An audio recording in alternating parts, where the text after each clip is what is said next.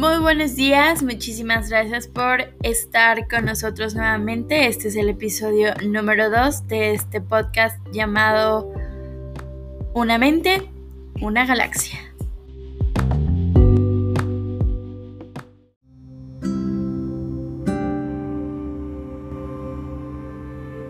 El grillo maestro de Augusto Monterroso.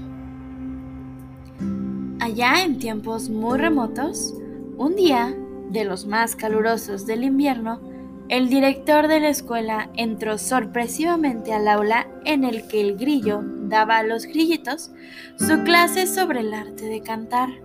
Precisamente en el momento de la exposición en que les explicaba que la voz del grillo era la mejor y la más bella entre todas las voces, pues se producía mediante el adecuado frotamiento de las alas contra los costados en tanto que los pájaros cantaban tan mal porque se empeñaban en hacerlo con la garganta, evidentemente el órgano del cuerpo humano menos indicado para emitir sonidos dulces y armoniosos.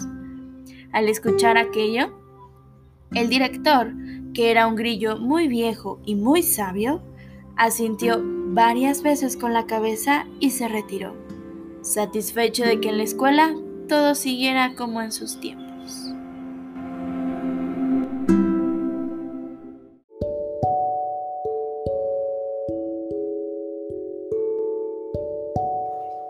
Todos tienen habilidades diferentes y ninguna es mejor que otra.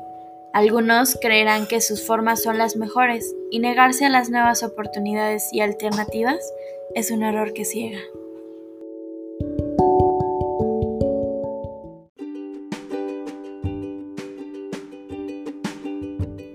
En estos dos primeros episodios, ¿qué es lo que ha pasado? Hemos dado lectura a dos diferentes tipos de textos.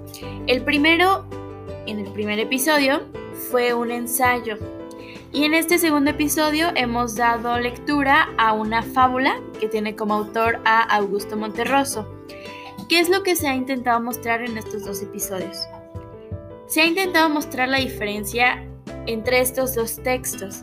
¿Por qué? Porque tienen fines diferentes. El ensayo del primer episodio solo era una opinión sobre cómo la cultura se ve reflejada en el lenguaje y en este segundo episodio, en este segundo texto, es una fábula. Estas tienen como fin educar o enseñar algo muy específico.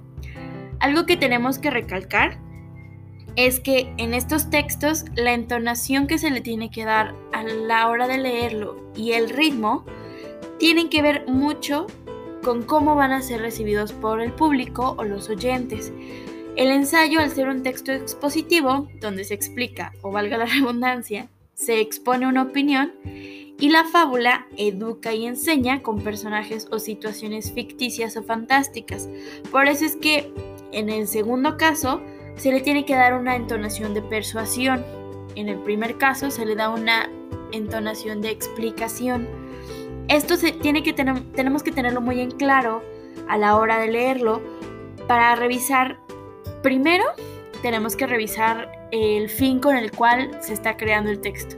Si va a ser explicativo, informativo, comunicativo.